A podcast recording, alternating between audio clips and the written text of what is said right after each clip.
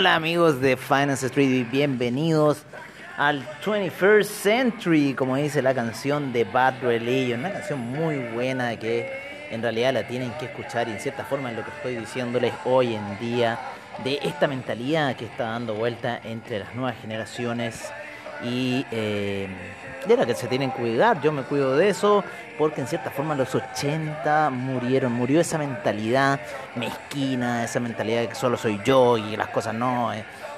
Entonces, en realidad, esa mentalidad ya no tiene nada que ver con el mundo digital del cual estamos siendo partícipes, del cual estamos viviendo en donde ya se están cuestionando muchas más cosas que pasaron en el ayer en base a la misma codicia por parte de todos los seres humanos. Así que toda esa situación está cambiando y es así como estamos también en los nuevos mercados, los mercados digitales, los mercados que están corriendo 24 horas porque el lunes a viernes también terminó, terminó el 2020 con el coronavirus y eso también los vamos a empezar a ver a caer, esos mercados que solamente se puede transar de lunes a viernes. Hay que recordar que en, realidad toda la fiebre esta de Wall Street, toda esta situación de la bolsa y cosas así, es recién después de la Segunda Guerra Mundial que se empieza a volver más fuerte y se empieza a digitalizar. Ya en los 70 las primeras computadoras que se empiezan a meter, ¿no es cierto?, que provenían de la, todo el tema carrera espacial, IBM y toda esa situación y en donde ya eh, la gente empieza a, en cierta forma, a tratar de digitalizar sus transacciones que hasta los 70 todavía seguían siendo de forma física en la Wall Street y en realidad las transacciones terminaban llevándose de un día para otro. Todavía ocurre, ¿no es cierto?, en algunas eh, corredoras de bolsa y cosas así que las eh, situaciones de compra o venta transcurren en mucho tiempo y en realidad es mucho el tiempo que se pierde eh, con eso. ¿Y qué pasa? Que las nuevas tecnologías en realidad no quieren perder tiempo, las nuevas citaciones eh, eh, no quieren perder el tiempo en largas esperas de cosas. de nuevo se me olvidó caer esta computadora, pero bueno. Largas esperas de cosas, largas esperas de situaciones que en realidad no tienen cabida ya para el el mundo que estamos viviendo hoy. Qué buena canción de Sarati y la Luna Roja. Hoy día va a ser como un capítulo especial, ¿no es cierto?, de, este After Street, de Finance Street. Estamos aquí en las oficinas, ¿no es cierto?, en Providencia con toda lava, ¿no? Mirando estas nuevas construcciones que van a quedar parecer como elefantes blancos, ya que no sé por dónde le van a meter oficinistas a esta situación. Así que también eso es algo que se tiene que replantear. ¿Por qué un capítulo especial? Porque el día más que está revisando el NASA, que estuvo fome, estuvo muy plano, se mandó unas pequeñas subidas, pero está muy lateral, está generando mucho desgaste. Yo creo que la situación puede caer. El oro también está en una situación ahí crítica, que pudiese tener un retroceso, muchas velas de una hora ahí, moviéndose muy poco, eh, queriendo tratar de hacer una salida, sin embargo no la está efectuando.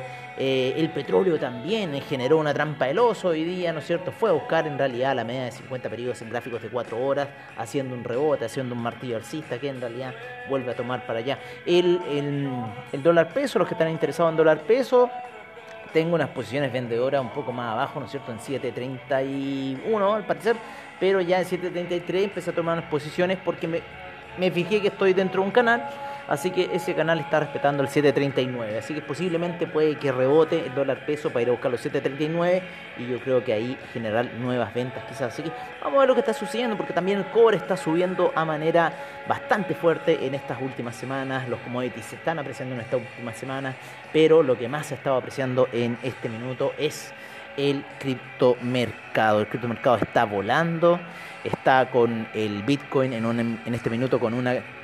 Eh, con un market cap, ¿no es cierto? Una capitalización de mercado de 871 mil millones en este minuto. Ya pronto a entrar, pronto a entrar el Bitcoin. Falta muy poco, señores, a entrar en el trillón de dólares. Eso va a ser un evento gigantesco, yo creo, lo que va a pasar en el trillón de dólares. Perdón, en el, o sea, si hablamos en español, es el billón de dólares. En, para los gringos, en el idioma gringo, va a ser el trillón de dólares. Así que eso va a ser un notición en esto que le estoy diciendo del market cap. También el volumen ha subido bastante, es casi el 10% del market cap. El Ethereum está en 201 millones, ¿no es cierto? 200, sí. 201 em, mil millones en market cap. Eso es lo que está en este minuto Ethereum, la siguiente criptomoneda más poderosa del mercado eh, después del Bitcoin. El Tether está, como siempre, con una transacción en volúmenes de mercado gigantesca. Porque el, el, Tether no hay que verlo con su capitalización de mercado, no sirve, aunque igual está bastante alta, está en el tercer lugar de capitalización de mercado dentro de las criptomonedas, pero es su volumen es lo que mueve Tether. ¿Por qué? Porque muchos de los eh, criptomercaderes, ¿no es cierto?, del criptomercado que se está moviendo en general, está ocupando esta divisa para poder hacer las operaciones digitales con las demás monedas. ¿Por qué? Porque en cierta forma, tener dólares ¿no? físicos para hacer la transferencia al criptomercado, entonces si tú tienes una criptodivisa digital, que sea uno a uno, ¿no es cierto?, con el dólar, tus operaciones son mucho más rápidas, mucho más fáciles. Así que en cierta forma muchos de esos brokers se van a tener que pasar a Tether, yo creo, o a Binance Coin, no, perdón, a, Binance USD, o a, ¿cómo se llama?, al, eh, déjenme ver, al USD Coin, ¿no es cierto?, para en cierta forma igualar esas potencias.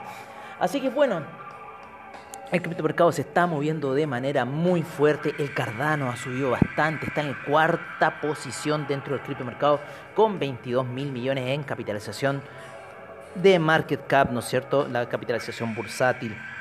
El Polkadot, Polkadot ha subido bastante, se encuentra en quinto lugar ya con 22 mil millones también. Eh, en la zona de 23, Polkadot estuvo en 11. Es que Polkadot me recuerda la historia de Chainlink. Chainlink está 27 ya. 23 estuvo la semana pasada, sigue subiendo Chainlink disparados. 8 yo lo vi. 8, así que ya subió casi dos veces más de lo que estuvo. 11 lo llegué a ver también Chainlink. Eh, el criptomercado. Eso es el criptomercado, un movimiento eh, bastante fuerte. Dentro de eh, criptos que tenemos en la plataforma en sexto lugar, ¿no es cierto? Para AvaTrade, en, o sea, de la plataforma, pero en lo que estoy viendo aquí, que es por la información de CoinGecko.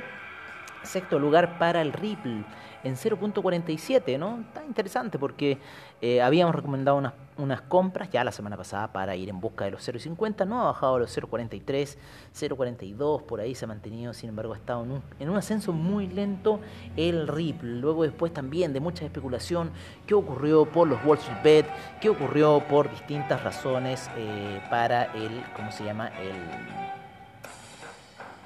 el eh, Ripple. Incantation de Cirque du Soleil. A ver, pero ¿sabes qué? Me voy, me voy, a cambiar porque siento que estuviera escuchando el móvil. Voy a cambiar. Qué buena canción, Simple Mind.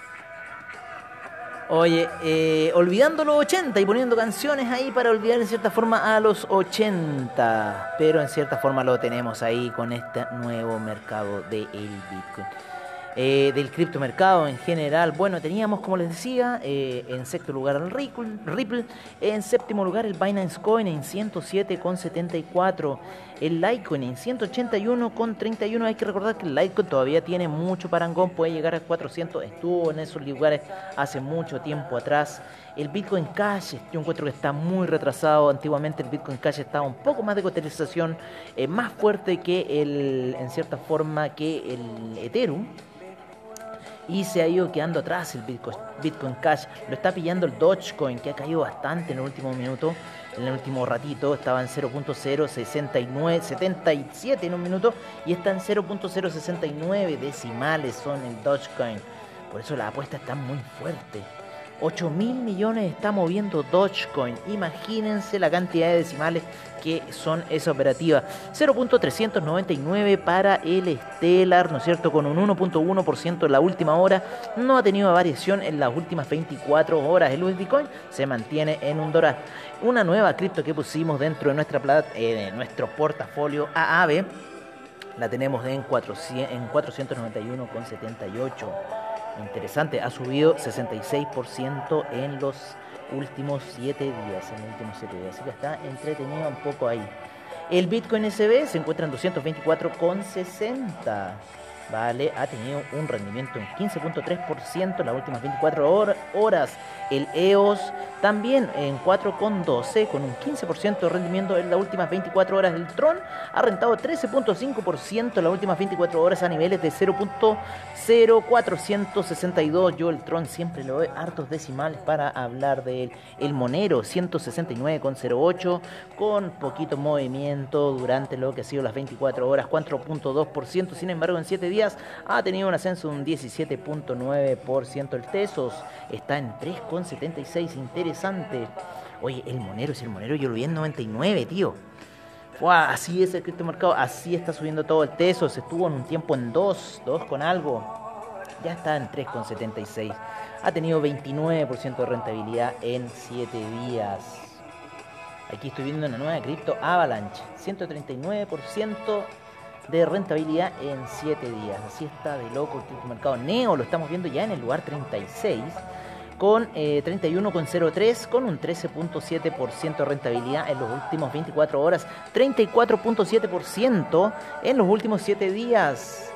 IOTA en 0.747, un 80% de alza ha tenido IOTA en los últimos 7 días. Sigue subiendo el Binance USD en 99 centavos, el Dash en 135,52 con un 30.07% de rentabilidad en los últimos 7 eh, días. Me voy a ir al portafolio porque ya se me empiezan a diluir las criptos hacia abajo y nos habíamos quedado en el Dash, ¿no es cierto? Nosotros ya vamos a irnos otro salto más a monedas clásicas nomás que existen dentro del criptomercado, eh, situaciones eh, que se han dado en, en, las criptodivisas. Eh, ustedes pueden seguir escogiendo muchas más, todavía hay muchas más monedas dando vuelta, ¿no es cierto? Y todavía se están creando muchas más monedas, dependiendo cómo vayan siguiendo los códigos, ¿no es cierto? Cómo vayan siguiendo las, las distintas redes neurales que está tomando esta situación.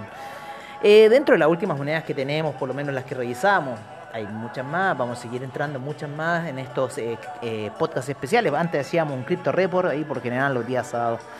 El Ethereum Classic se encuentra en 9,58 con 28.1% de rentabilidad en los últimos 7 días. El Bitcoin Gold con, en 14,03 con 32.3% en los últimos 7 días. El Bitcoin Diamond 0.816, a punto de llegar al dólar el Bitcoin Diamond. Más mala suerte para el Bitcoin Vault en 58,38, cual se sigue hundiendo, pobrecito Bitcoin Vault.